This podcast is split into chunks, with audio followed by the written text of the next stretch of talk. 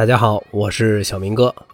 相信大家都已经听到我的这个开场音乐了啊？为什么要播放这个音乐呢？是因为上周日，也就是本月的二十号，我来到了美术馆后街四十号，来参加著名的京剧导演杜源老师的戏曲装扮的讲座。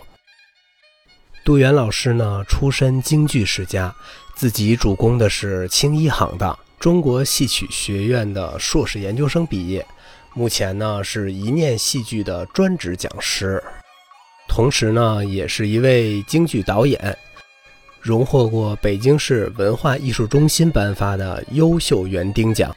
我参与的这期讲座呢，杜源老师讲的是关于戏曲的服装。呃，我们喜欢京剧的朋友们呢，都知道京剧源于历史上的徽班进京，通过夸张的色彩、绫罗绸缎及金银珠宝的装饰呢，配合塑造舞台人物的形象，在舞台演出的形式与种类当中呢，它代表了一种文化的主旋律。戏剧的戏服呢，又被称为行头，这是从业者对它的统称。戏服的管理分为大衣箱、二衣箱、三衣箱等。具有严格的分类与管理规定。戏服的样式呢，文武有别，男女有别，贫富有别，颜色与图案也都寓意深远，耐人寻味。本次的国运之姿戏曲装扮的特别活动呢，将带领我们从京剧的服饰中感受国运的魅力。我们将跟随杜老师的脚步，一起了解戏曲常识、戏曲行当以及背后的京剧文化。让大家现场直接领略到戏装与中国古代美术审美价值观的共通之处，体验国粹京剧之美，并从摄影角度展现国粹京剧之美，体现国韵之姿。好了，接下来呢，我们就来收听一下杜源老师在六月二十号的这场精彩的讲座吧。我这个开场做的太好了。毕竟是北京人艺的专家，我接下来这个讲课讲的我都有点紧张，必须得好好讲啊！我陈立专家给我开的场。好，那么今天呢，非常荣幸再次能够和大家一起来分享我们戏曲扮装，也就是再做一次关于戏曲服装的这样的赏析，因为我看到。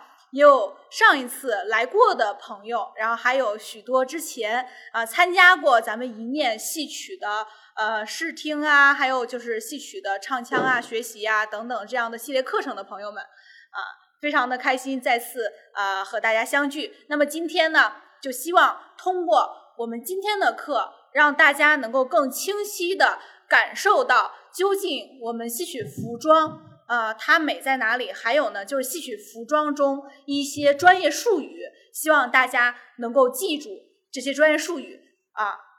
我我也会在上课的时候呢，呃，考考一下大家，就是我们讲过以后，然后那些专业术语呢，我就会设置成考题，然后跟大家做一个互动，然后考一下大家。同时呢，也是为了抽取我们本场的这个幸运观众。那么接下来呢，咱们就进入正题。讲一下戏曲服饰起源。上一次呢，呃，也跟各位朋友们简单的说过。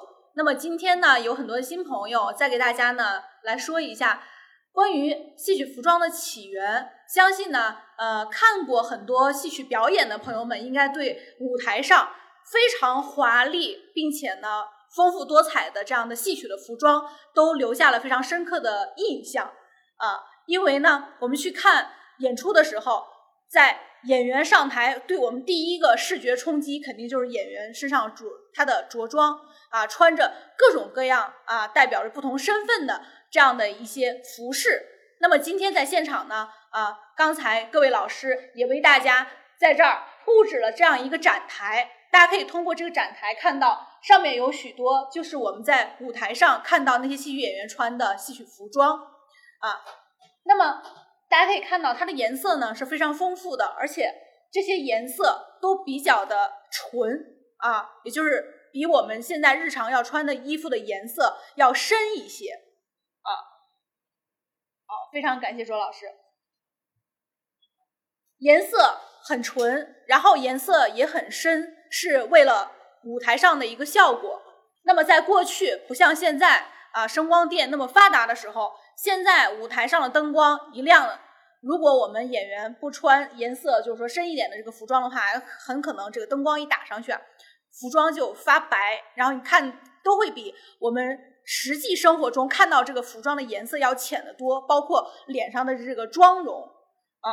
那么在过去也没有声光电的时候，那么我们戏曲演员为什么要穿这么就是说颜色这么深，然后这么纯的这样的服装呢？啊，就和过去我们戏曲演出的那个市场环境有关系。过去我们都知道，戏曲演出的时候是要到，要么戏院啊，戏院都已经是发展到后期比较高级了。那么过去呢，就是俗话说的草台班子。那么在民间各种的戏班出去演出的时候，他们会去到民间的搭一个草台，然后去演戏。到现在啊，很多的这个乡间还有这样戏曲草台的这个演出，非常的有民俗的这种气氛啊。尤其是过节的时候，如果有朋友将来有机会的话，也推荐大家可以去看看，感受一下啊。你真的觉得特别的热闹，有年有节味儿啊，有过节的那种气氛。那么在那种。情况下呢，就是啊，十里八方的乡里乡亲都会聚集到这个草台班子前，然后搬着自己家小板凳，然后呢，呃，一个大舞台，大家都搬着小板凳，然后对着舞台上看。那么前排的观众呢，离我们的演员实际上呢，也会有一个，比如说八到十米的这样的一个距离，因为它有一些搭的高的台呢，就是前面啊空场，然后离得也比较远。那么后面的观众呢，因为乡里乡亲都特别多呀。那么后排的观众坐到二十排、三十排的这种观众，他要怎么去啊看到那个舞台上的这个人，他就看不清楚这个表情了，因为不是像我们现在有一个呃，比如说有些剧场比较大的，他可能还会在侧幕上呃给出一个就是镜头啊直播的这样的一个镜头，大家可以看一下啊演员的这个面部表情。但是我们像那种情况下呢，呃演员就要靠他的服装来吸引大家注意，要。让大家看到他在舞台上有一个运动的轨迹啊，他穿着这样的服装，他在舞台上运动，我们哪怕是坐在三十排、四十排，我们去看也是能够看清楚的啊，这是有非常实际上的这样的一个功效。那么还有呢，就是最重要的原因呢，它是我们历史严格下来的服装的款式啊，也就是说，大家看到的戏曲服装，我们可以找一找。前辈的感觉啊，先人的那种感觉。这个先人是先前的先，不是仙子的仙啊，就是我们古人啊，我们的老祖宗，他们穿衣服穿什么样的衣服呢？就是大家现在看到的这些衣服，但是肯定是不一样的，因为我们这些戏装到现在也和原来的，比如说梅先梅兰芳先生他们穿的戏服也有不同的地方啊，就是都改良了。啊，经常有服装叫改良古装、改良靠等等啊，改良戏服。过去的戏服是完全按照明朝啊明制服装的那种款式来制作的，它呢就具有我们古代的服装的这样的一个考古上面的一个价值啊。我们喜欢去博物馆的朋友们，相信一定在。全国各大博物馆其实都有看到过民间收藏呀，还有官方的这样的陈列的各种各样的这样的古代服饰的展览啊。像我之前呃去湖南、湖北博物馆的时候，他们就有当地的这个过去的服装的展示，我就可以看到有一些服装和我们戏曲上的呃服装都是大同小异。尤其是我们都知道，中国的服装有一个非常。出就是说出彩的一个地儿，大家都知道我们中国有几大绣是吧？苏绣、变绣等等啊。那么这个绣花是我们中国服饰非常重要的一个特色啊。那么这个通过这个绣花呢，就可以啊看到我们古代的这个先人他们在设计服装的时候，其实是糅合了我们。中国人传统的一些呃思想和观念。那么今天呢，咱们来就是说一起来参加这个活动的朋友们，我相信也有很多朋友对民俗啊，然后还有中国的古代的思想啊，都有过深刻的研究，或者是感兴趣，自己也曾经搜索过。那么其实中国古人把我们中国人这种啊几千年来的这样的思想，其实现在呢是一个学科叫中国哲学，把中国哲学中的一些观念都放在了我们的衣食住行里。我们的衣食住行处处都体现着我们中国人的这样的一种哲学思想的反射。那么今天咱们看这个戏服，其实也可以从这个出发点来看，就是这些绣花。我给大家就先抛抛一个点，我们的戏服特别喜欢用花中四君子、梅兰竹菊啊作为图案，然后绣到衣服上啊，把这样梅兰竹菊的绣片绣到衣服上。为什么呢？除去它好看啊，它具有观赏性以外，其实这寄予了我们中国人对于君子这样的一种啊。人的道德追求啊，然后人的精神境界的这样的一种向往啊，把梅兰竹菊绣在绣服上，希望呢穿上梅兰竹菊绣花的这样服装的演员能够德艺双馨，同时呢也希也是告诉大家，穿着这样戏服的演员他在台上扮演这个人物是个好人啊，尤其是啊正面人物，他的服装呢一定得是就是。穿的比较正的那一种啊，有这样的一种价值观的这种体现啊，所以戏服不是我们简简单单的看到一个布料摆在那啊，不是说只是为了演员上台好看，或者是呢呃就是给大家做一个表演，其实它背后还有很深层的这样的文化的原因、文化的元素在里面。那么。特别是喜欢中国古代服饰的朋友们，因为现在汉服也特别的流行，对吧？很多的呃朋友们呢，都平常比如说喜欢穿汉服呀，尤其像我们今天也来了很多漂亮的小宝贝儿们啊。现在爸爸妈妈给他们买衣服，有的时候也选那种非常可爱的汉服，让孩子们穿着觉得特别好看。那么，也就这样一类的呃服饰的朋友们呢，再来看戏服，也会觉得能从里面找到共同点。一个是款式啊，再有一个就是图案啊。那么我们戏曲还有和别的服装不同的点啊，作为一个舞台艺术表演啊所使用的这个服装道具，那么它的特点是在于的，它会增加一些辅助演员表演的小配件儿。我们可以看到，现在在前排啊。前排的这个展览架上会垂下来白色的一块缎子啊，每一件儿服装上面都有一个垂下来白色的缎子啊，绸缎。正常的我们过去古人穿衣服，或者是啊现在大家穿汉服都不会有这么长的这样的一个袖子。那么这个袖子它就独属于啊中国戏曲啊，独属于戏曲演出，因为不光是京剧。啊，它是一个大的一个戏曲的概念。我们看很多，比如说北京有曲剧，然后还有这个梆子啊，什么晋剧啊、秦剧啊，各种的呀，秦腔啊什么的啊，越剧啊等等吧，黄梅戏，很多很多的戏曲剧种，它在戏服上都有这个白色的绸缎的这样的一个道具。那么这个道具呢，就叫做水袖，相信很多朋友都知道啊，水袖。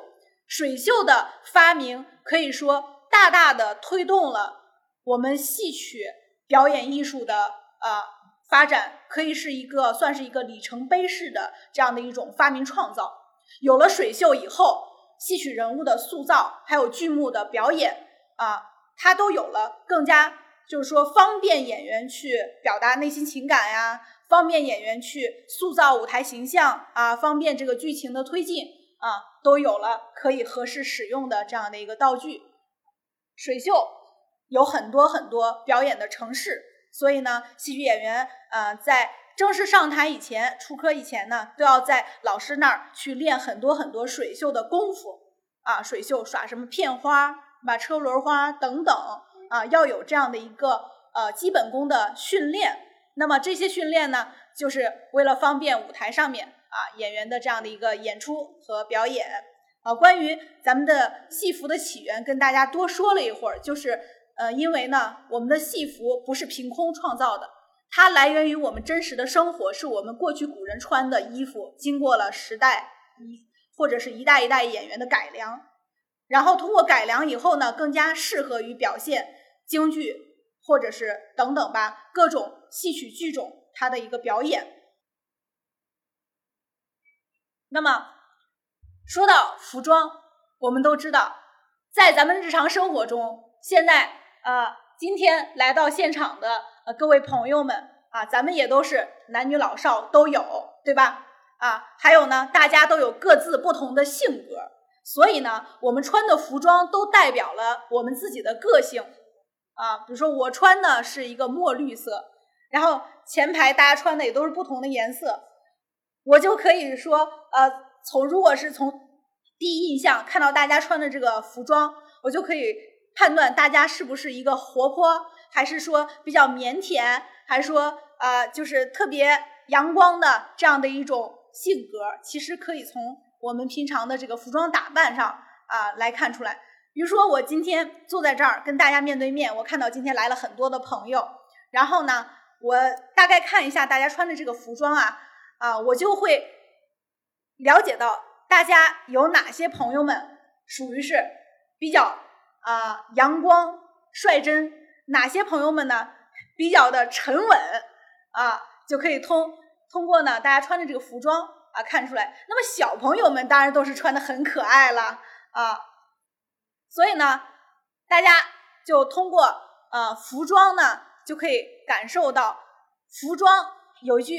俗语叫做“人靠衣装”，那么你的服装带给，就是说见到你的人的第一印象，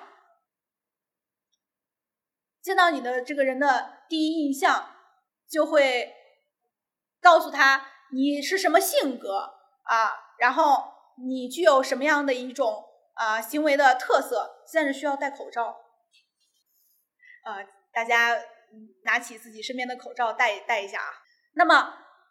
从现实生活中我们的衣装打扮啊，现在引申到我们戏曲舞台上的这个人物的穿啊穿着打扮，那么他们也像我们现实生活中一样，因为人物呢都有各种各样不同的性格啊，都有各种各样不同的个性，所以呢啊我们在戏曲舞台上也是有五颜六色啊不同款式的服装来帮助。各位演员塑造他们的角色，那么有一个非常就是呃鲜明的这样的一个特点，就是戏曲都是分行当的。大家都知道戏曲分行当啊，它是一种分行当的表演艺术。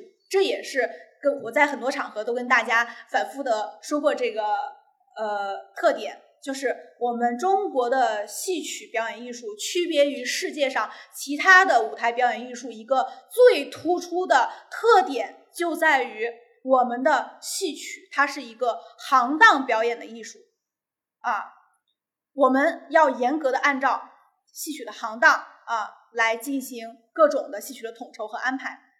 行当在大屏幕上给大家已经标出来了：生、旦、净、丑。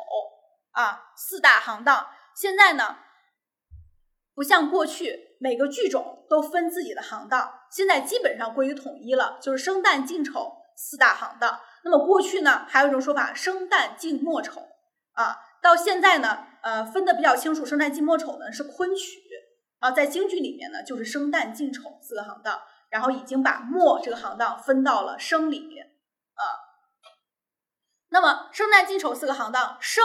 穿的服装肯定是男性的服装啊，因为生行呢，它就是这样的一个一个男性的这样的一个角色。虽然也有女演员可以演老生行当，对吧？女演员可以扮演一个男性角色在舞台上，那么呃，男演员也可以扮演一个女性角色在舞台上。但是我们说到呃生旦净丑，指的呢全部都是我们舞台上人物的这样的性别。生就是男子啊。男子就穿男子的服装，那旦呢就是女子，女子就穿女子的服装。净就是花脸行当啊，花脸行当穿的服装呢也和我们其他行当是不一样的。丑啊，大家对于丑应该也有点印象，非常滑稽的这样的一种人物啊。那么丑呢也穿丑自己的衣服。那么同时在生旦净丑的这个服装的序列里面，也有很多的分类啊。在后面给大家呢也准备的有详细的讲解。好，我们先来看一下，这个我就需要对着大屏幕给大家说一下了。现在大家看到啊，这个剧照呢，就是一个生行啊，大家可以看到这个剧照是一个生行，这是呃我以前当京剧导演的时候拍的一个小剧场京剧，叫《陈显追梦》啊，这就是陈显，他穿的打扮，这是一个道服啊，他演的是一个道士。好，这张图片呢，上面有很多的人物。啊小朋友很兴奋了，是不是觉得他们挺美的？啊，最右边是一个仙女哦，嗯，左上啊，左上这个大家看出来没有？对，然后下面这张图是谁？演白蛇的这是谁？张火丁，这是京剧界的票房女神，对吧？对对对，这就是传说中在长安大戏院买票都需要连夜蹲守。带个小马扎，我在长安大戏院啊，头一天夜里往那儿一坐，排队的买他票就是张火丁啊。张火丁教授也是我们学校非常就是德艺双馨的老师，我们都非常尊敬他啊。右边的是啊杜金芳老师的得意门生丁小云，善演天地散花，非常的漂亮，我很也很喜欢她。好，大家看这个剧照上面呢。是有左右两个人物，那么左边这个人物呢，就是一个小花旦啊，小花旦，你看他的服装就是没有水袖的啊。右边这个是丑啊，他穿的这个服装，大家看也是没有水袖的啊，袖口都是紧缩的啊，快衣快裤，嗯，底下穿的是快靴啊，这边左边底下穿的那个鞋呢是彩鞋，前面有穗儿。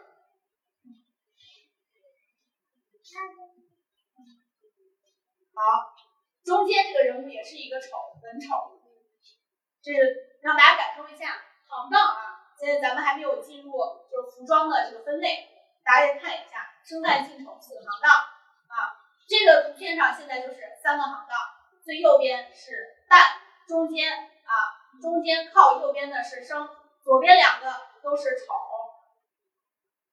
好，这就是花脸。大家可以看，这就是花脸，左边这个窦尔敦啊，中间是曹操，右边是霸王啊，嗯嗯，对，啊，要再看一眼，稍微再看一眼，看花脸的服装也是非常的好看，而且呢，他们在这个妆容上面呢，也有一个呃。就是特点，他们每一张脸其实都独属于这个人物啊。有很多朋友应该都知道，花脸的一张脸就是服装不出来，就是一张脸画好了，我们就已经知道他演的是谁了啊。大家可以看这三个，底下就是曹操，右边是霸王项羽。给大家看这个，这个是呃我排的另外一部小剧场京剧《贵寿筵》，然后呢。在这里面，我就把传统的戏曲服装还有这个戏妆容做了一下改改编啊，这是一个实验的戏剧啊。发这个就给大家调节一下气氛。哦，我们这个演员特别的可爱啊，左边这演员是也是我的师，这两位都是我的师弟。然后我那一天拍定妆照，我专门让左边这个师弟我说你包这个花，实际上我们剧中是没有这个道具的。让他抱这个花，然后说马上快过年了，来个年画宝宝吧。我说今年就把你贴门上了，很可爱。嗯，丑行就是，呃，他除了就是说扮演一些小偷小摸呀，然后就是那种小奸小恶之人呢，还有就是他在剧中可以扮演一些非常可爱的这样的人物。啊，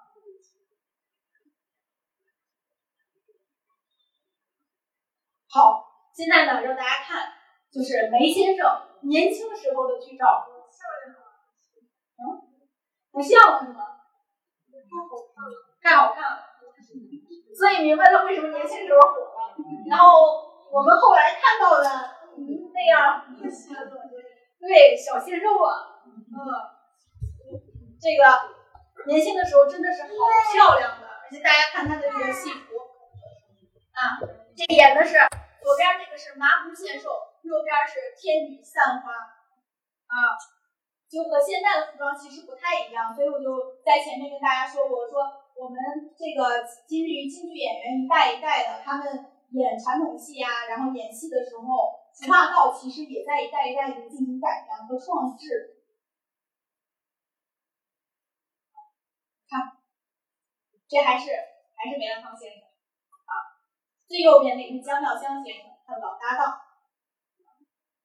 可惜这些照片呢，过去呢都是黑白的，不然的话，实际上他们这些老先生的戏服啊，都属于是自己的私房货，真的都是，比如说上面的这个线，有可能就都是真金白银，而且呢，头上戴的很多的。呃，服饰不像现在是那个水钻呐，或者是就是那个呃玻璃珠子呀，他们过去戴都是宝石，真正的是披金戴银啊。就是原来那个《四郎探母》里面演萧太后的那个演员，曾经就是他的那个头上戴的那个，就是萧太后戴那个冠，就是慈禧赐给他的，那上面全是真的宝石，很漂亮。我们在首都博物馆里其实也能够看到。过去就是前清遗留下来的这些戏曲的服饰啊，那我们 啊，我们的戏曲宝宝，我看见戏曲宝宝都特别开心。好，接着呢，到了我们的重点啊，知识点的时间了啊！大家看马啊，这个马啊，是我们戏曲服装中非常重要的一种类型。啊，希望大家呢，今天咱们参加了这个活动，都把我们戏曲的这几种比较重要的服装的分类，大家能够分清楚，给记住。那马呢，是帝王将相在正式场合穿的服装，等同于现在的礼服。啊，穿蟒的人身份地位呢，也非同一般的。对，蟒是很像龙的一种动物，戏台上的蟒呢，就是仿照了古代的龙袍、马袍设计的啊。穿这个蟒服的人都是非同一般的，都是有地位、有身份的人。那么这个蟒服呢，颜色也有很多啊。我们看在这里呢，就给大家呃详细的说一下，有一个叫香色。那么这个香色它属于是一种黄绿色。这个香色这个名词。希望大家从今天开始把它记住，这是我们中国人的颜色呀。因为我们戏曲里，无论是化妆啊还是服装，都用了我们中国人真真正正属于我们中国人的这种颜色啊。因为在咱们戏曲课堂上呢，尤其是像今天这样的活动，我都希望呢能够借这种场合，呃，给大家普及一下我们中国人的艺术应该是什么样的啊。因为现在呢。呃，各种的艺术啊，穿插的在一起啊，鱼龙混杂，混的都比较的多。那么大家有时候也分不清楚什么是我的，什么是你的，有什么是中的，什么是西的。那么现在保留比较好的，大家可以很直观的呃感受到我们中国古代的，尤其是调色这一块的，就是我们的戏曲的服装，还有就是化妆的油彩啊，服装的颜色，化妆的油彩这种的分色，我们在网上去买。还是可以看到，像原来我们怎么称呼这个颜色啊？画国画的朋友们肯定也知道，对吧？嗯，什么靛色，这都是我们自己的颜色，因为我们古代都是用矿石颜料作为这个绘画颜料。好，红色的嘛是给重要的就皇亲国戚啊去穿的，比如说像。驸马杨延辉啊，丞相曹操啊，还有啊红蟒谁穿呀？杨贵妃啊，这都是比较重要的皇亲国戚。那么它的质地呢，都是很厚的大缎来做的。今天呢，咱们后面那一排的展示，咱们展示架的第二排啊，右边最右边的那一件就是一件蟒服。好，我们看《龙凤呈祥》里面的刘备。啊，这个图呢，因为咱们现场呢能给大家带来的这个服装有限，那么有一部分的服装呢，就这样用图的方式呢，给大家呢做一个介绍。我们看它那个从从头到脚啊就比较全了啊，比较全乎了啊。先说头上，头上我们看它戴的呢是王帽啊，然后身上穿的呢就是一个红蟒啊，腰间腰间这是玉带啊，下面穿的呢是厚底靴。那么之前给大家也一直说，我们戏曲的这个图案其实是很好的，就现在不是都讲究文创，就觉得戏曲中的图案其实很好的文创的素材和来源。你比如说，就拿这服装上来说吧，啊，您看它上面呢有龙，对吧？然后有这个太阳，那么下面呢还有祥云啊，祥云呢通过二零零八年的这个奥运会啊，祥云图案算是走进了千家万户。几乎没有说哪个中国人不知道我们那个祥云图案长什么样啊！零八年奥运会，那么底下的这个大家可以看，下面有一个江崖海水的这样一个图案，表示呢富有四海。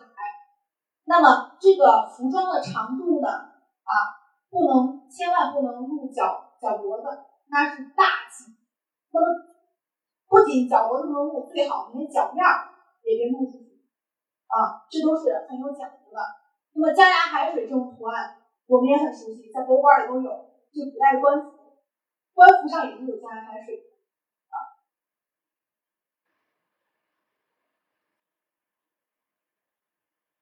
好，那么刚才我们看见的是一件男蟒啊，刘备穿的这个男蟒。那么和男蟒一样呢，女蟒呢是皇后、嫔妃、公主、诰命夫人等贵族女性们最庄重的礼服。那么有三出戏，我们可以看一下：《贵妃醉酒》杨玉环啊，《龙凤呈祥》孙尚香啊，《大冬天》里王王宝钏啊，《大冬天》里面这个王宝钏最后在金殿受封的时候，她穿的呢就是一件女蟒。所以蟒服里面又分为男蟒和女蟒。并不是简单的就一个蟒服就行了，它其实也是里面还有细分啊。底下呢给大家还来了一个小贴士：红色女蟒呢只是给年轻或中年女性准备的，身份显贵的老年女性角色可以穿黄色或香色啊。所以说颜色也不能乱穿，不同的颜色要对应不同的角色。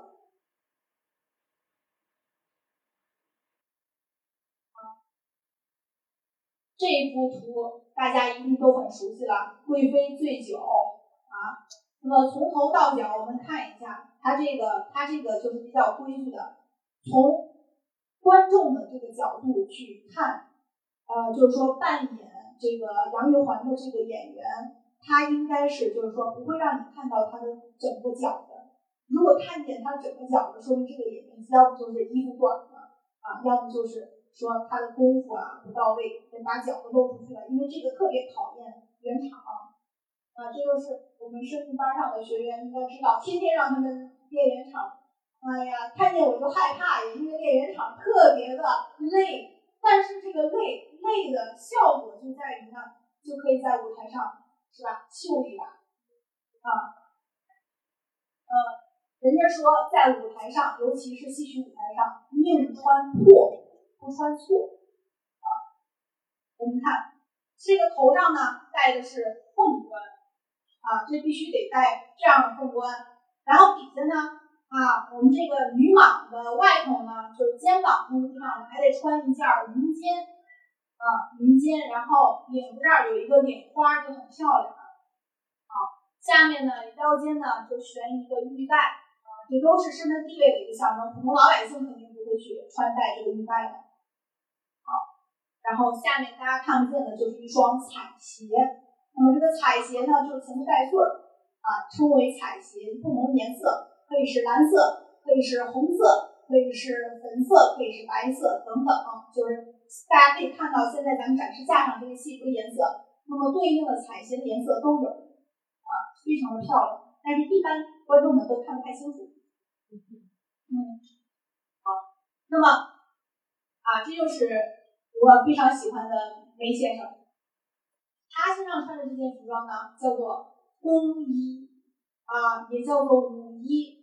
这个舞衣的称呼啊，今天呢也请大家一定要记住，因为我们过去啊，中国宫廷都有宫廷舞蹈，这大家都知道。我们在过去宫廷舞蹈中那些演员穿的服装，就有我们现在看到的在京剧舞台上看到的这样的宫衣。那么宫衣呢，它在谁身上穿呀？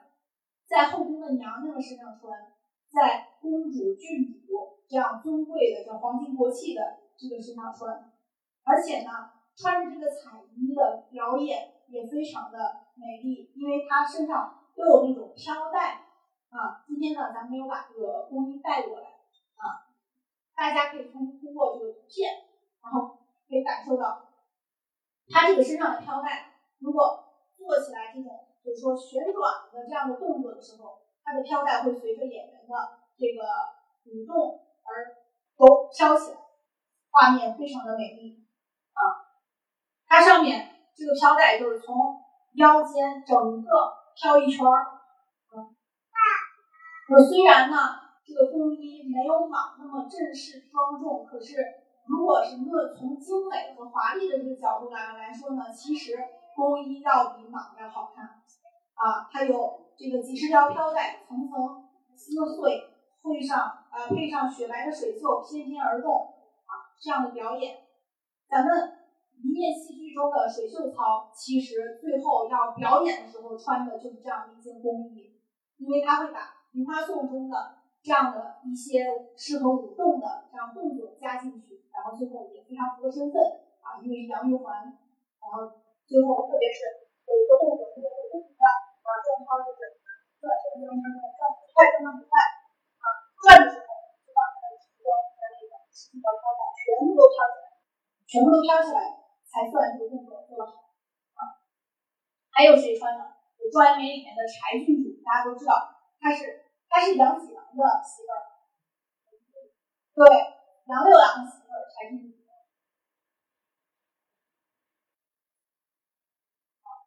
这是一个分解图，我们可以看袖子上面都是彩带，特别所以说要说论精美华丽，还是工衣啊比女蟒看起来要精美华丽一些。哎，这就是配饰的重要性了。底下有几十条这样的彩带就不一样了啊。你看有三层彩色飘带，上面呢还缀着这个彩色的这个穗儿啊。同样的，它这工衣也得穿啊。刚才我们看到这个叫做云肩，大家一定要把这些名词记着。一会我会点大家来答题，咱们也可以来一个什么美后戏曲大会。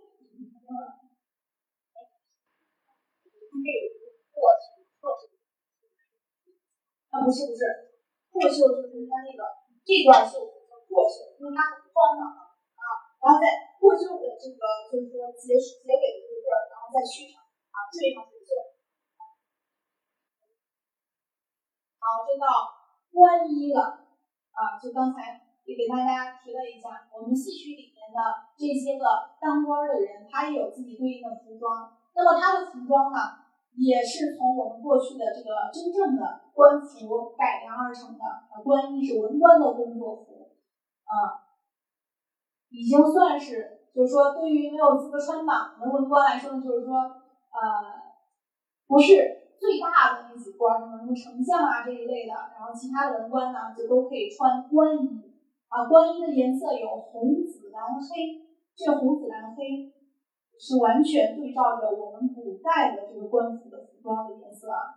红色呢是仅次于黄色的高贵色彩，既醒目又喜庆。那些考中状元、进士、升官发财的都要穿红官衣啊，在我们戏曲里面，状元都是穿红色。嗯，比如说《状元美》里面给柴郡主和杨六郎牵线儿的那个状元，他就穿的是红色的官衣。啊，紫官衣的官职地位也很高，中国人常说“紫气东来”。那么古代文人的梦想就有朝一日能够脱去蓝衫换紫袍。啊，这一句话呢也是非常的经典。大家可以通过这样的颜色，可以感受到我们中国古代人的这样的一种审美的思维啊。那么群英会中的鲁大夫呢，啊，就穿的是紫官衣。那么蓝官衣呢，大多是给，比就是说品阶呀低一点的文官穿，比如说黄金台中的御史啊，法门寺中的知县穿的呢都是蓝官衣，相信大家一定都有有一点印象，看过戏的。那么最就是说品阶最低的呢，就穿黑官衣的这些官儿啊，不是文官就是御官。比如说呃，不知道大家看过《苏三起解》没有？《苏三起解》里面那个丑老伯对吧？押解苏三的那个官差，他穿的就是一件黑官衣啊。那么大家可以看到这些颜色里面没有绿色的。那么没有绿色是因为呢，绿色在京剧舞台上一般是给武将穿的颜色，就武将穿绿色。啊，文官呢穿黑、紫、红这些颜色啊。好，大家可以看啊，这就是我们群英会中鲁肃啊鲁大夫的这样的一个服饰。那么服饰肯定是一整套的，所以也得从头开始说呀。这头上戴的和我们刚才见到凤冠那些都不一样了吧？大家还记得吗？前面的，咱们考一波吧。刚才刘备戴的那个盔头叫什么？王帽。啊，好，嗯，好，我记着了。那么后来呢，大家呢就看到了那个女蟒啊，然后和宫衣穿的是什么？呃，头上戴的什么？凤冠。好，这个大家都知道的比较多了。那么现在呢，再让大家记一个，就是我们群英会中的鲁肃鲁大夫戴的这个叫做。纱帽，这个很好记，对吧？用过去就说啊，保住你的乌纱帽，是吧？纱帽，啊，好，大家可以看到，他的服装呢也是有水袖的啊。这个水袖啊，不独属于女性角色，男性角色的服装上面也是有水袖的，只不过呢，水袖呢有长有短啊。大家可以看到，这个官员穿的。啊，就是男演员穿的这个服装，它的水袖是短了一半儿。我们就是说女演员，包括像刚才我们看到的这个呃女蟒，还有宫衣上的水袖，都要比这个水袖再多出一半儿来。嗯，他穿的也是一个厚底靴啊，穿的也是厚底靴，就底下的那个鞋穿的厚底儿。我们看看休闲服。啊，过去的休闲服是什么？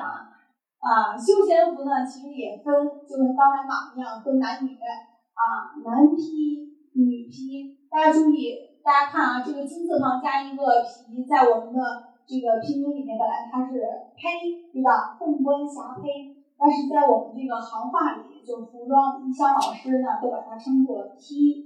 啊，这是一种就是在戏曲的我们这个行业里面对它的一个统称啊。男 T 呢，就是男性的休闲服，英文里有个说法叫 smart casual，我觉得不知道对不对啊。商务休闲装，好久没听这个词儿了，指那些呢穿起来比较舒服、宽松，出来见人会客也完全没有问题，不会让人误会啊，你不够尊重对方这样一个啊商务休闲装。这个男披呢，上至皇帝，下至乡绅，只要是气质成熟端庄、家境不错的男性呢，都可以穿。啊，这个男披呢，就是说穿上以后，呃，整个人物感觉呢就是儒雅啊，风流倜傥的这种，就是总之一个字就是帅。对，就觉得穿上以后呢，感觉自己倍儿帅那种感觉。啊。那么女披和男披差不多啊，刚才我们说了，男披就是男士的商务休闲装，女披呢就是我们女士的商务休闲装了啊，它就是水袖那地方不太一样啊，我们男士的水袖呢要短一些，女士的这个水袖啊要啊长一些。那么有的时候呢，舞台上的恩爱夫妻啊，情侣装出来了，我们看一下啊，戏曲中情侣装啊，就是。舞台上恩爱夫妻呢，也是穿一样的颜色、一样的图案的这个披呀，来表现他们的举案齐眉。这个可以称为情侣披。比如说《二堂舍子》中的刘彦昌和夫人，《龙凤呈祥》中的刘备和孙尚香都这么穿。啊，比现在咱们这个西方流行过来情侣装，这可能有两百多年前就已经这么穿了。再以后呢，我们就可以啊，出去以后跟人家说。看我们情侣装有很多，我们过去的都穿叫做情侣披。我给你科普一下，让你长点知识。嗯，让你长点气质。好，看一下情侣披，刘彦昌和他的夫人王桂英。啊，刚才呢，这个今天给大家准备的就是这张图啊，这是蓝皮啊，一对蓝皮。啊，刚才提到说，呃，刘备和孙尚香呢，龙虎城墙里呢，他们俩穿的呢是一对黄皮，啊，因为他们是皇亲国戚嘛，穿的黄色啊。刚才咱们讲颜色的这个品阶的时候，也跟大家说了，黄色是最尊贵的，其次呢是红色，再其次呢是紫色，紫色下面是蓝色，蓝色最后是黑色。千万要记住，这个也是咱们的考点之一啊。一会儿咱们来一个美后气质大会啊。好。这个男演员呢穿的就是厚底儿，女演员穿的就是彩鞋。对，现在咱们在图片上看不出来。好，那么还有还有一个服装叫做靴子，我们看这个靴子也是我们的戏曲行话啊，因为按照正常拼音呢，这字儿念念什么？对，褶，褶啊。但是呢，在我们这个戏曲的行话里呢，它是靴子。啊，是男女老少都可以穿的一种便服，就是真正的这个休闲服了啊。那么靴子有的时候呢也叫做道袍啊，叫做道袍。它因为用处广泛，靴子的种类颜色都非常的多，有刺绣图案的叫花靴子，纯色的叫素靴子，大缎的做的比较厚重叫硬靴子啊，绸做的比较薄的呢叫软靴子，这是根据布料的。不同的品类来给它命名的啊，软硬非常直观啊，特别直观。其实从这种命名里面，我觉得我们中国古人太有智慧。你看，它就是大缎做的比较厚嘛，叫硬靴子；然后丝绸做的呢比较的薄啊，又比较的薄，就叫做呢软学子，都很直观。不像现在转一个这个专业术语啊，给什么命名啊，一定要什么别出心意，一定要让大家记不住才觉得这个专家好厉害呀，太会命名了。其实呢，命名的初衷就是要让这个东西它好记呀，好分类呀，是不是？就我觉得就应该像这样，什么东西按照最简单啊、最直观这种方式去给它命名来记忆啊。那么接下来呢，又说到这个颜色了。穿绿色靴子呢，大多是为富不仁的公子哥或者是绿林人士；穿浅土黄色靴子的也叫老斗衣，是社会底层的这个老年人；穿青靴子就是黑色靴子的啊，白色大领的是正直清贫的人物。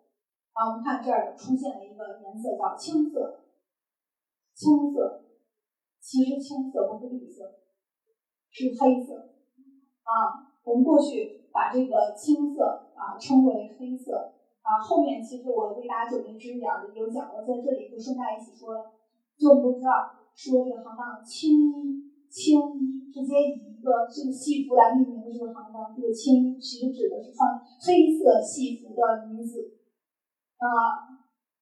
但是现在我们一提青衣，你第一印象脑子里绝对不会出来一个穿黑衣服的女子，是吧？都是特别的美丽端庄的这样的情歌形象。嗯，所以我就觉得，呃，平常做这些研究啊，跟大家一块讨论讨论，让大家也觉得这其实真的挺有意思的。你看这颜色呀、服装啊，你们怎么就这么聪明呢？过去这些服装设计师们？啊啊，我看还有呢，啊，穿这个蓝靴子的，配白色大领的，是那些气质清高的文雅之士，像秀，对吧？啊，蓝靴子的，啊，配个白色大领。呃，一看就是一个书生的这种形象。然后你看朱放曹中的陈宫，穿的就是蓝靴子，他是中牟县的县令，家境也可以，有梦想有追求。可惜呢，就是呃错把曹操当成可以追随大英雄，所以最后呢，说他有这个击鼓骂曹，对吧？啊，我们看一下啊，这是刚才给大家说到的这个穿的。好好好啊！今天跟大家就聊嗨了啊！这个你看戴的这个金呢叫高方金啊。好，水袖呢这个上面画的还比较长啊，其实水袖只有女士的一半。好，女靴子啊，大家可以看有领，就分大家区分女膝跟女靴子一个最好的方式呢，就是看有没有领，有领的叫靴子，没领的叫披。啊，刚才呢，这个也给大家讲过了，有黑色靴子啊，青衣。啊，真的是青衣是这样的，富贵衣，我们看一下啊，你看叫做富贵，其实不富贵啊，是说这个人家境非常贫寒的，衣服破了呀都不能买新的。啊，衣服破了没法买新的怎么办呢？就打补丁啊，你打的满身都是补丁，可见这个人是有多穷，但是他这服装呢叫做富贵衣。啊，这些命名呢都特别的有意思。那么经过今天的这一堂的一个活动啊，也希望大家能够知道，在就是说戏服中还有戏曲的装扮中，什么是正确的，什么是错误。在这里专门还准备了两页 PPT 呢，就给大家看一看，什么叫做戏曲啊，影视剧中戏曲的借用和乱用。借用呢就是正确的，乱用是错误。看一下借用，好，这就是正确的。你比如说。啊，这两个演员张国荣他们演这个《霸王别姬》这个电影，大家都知道。那么他们这个就是一个正确的借用，他不论是从面容上的装扮还是服装穿戴，都是完全符合我们京剧要求。啊，这有一个大眼睛的，啊，这个非常的大眼睛，说不定在座的朋友们还有人看过这个电视剧啊。这太吓人了！我当时在网上看见以后，我就赶紧把这些图片截下来。就想将来有机会，我也要跟大家去说一说这个问题。这个实在是太辣眼睛了，我看到的时候我都真的是想摔手机。你看这脸上，这剧组差这几百块钱吗？请联系我们一念戏剧，谢谢。不差这几百块钱。好好好，嗯，好，这个正式的，呃，正式的就是给大家说的这个戏曲的内容呢就结束了，接下来再开放给戏曲观众。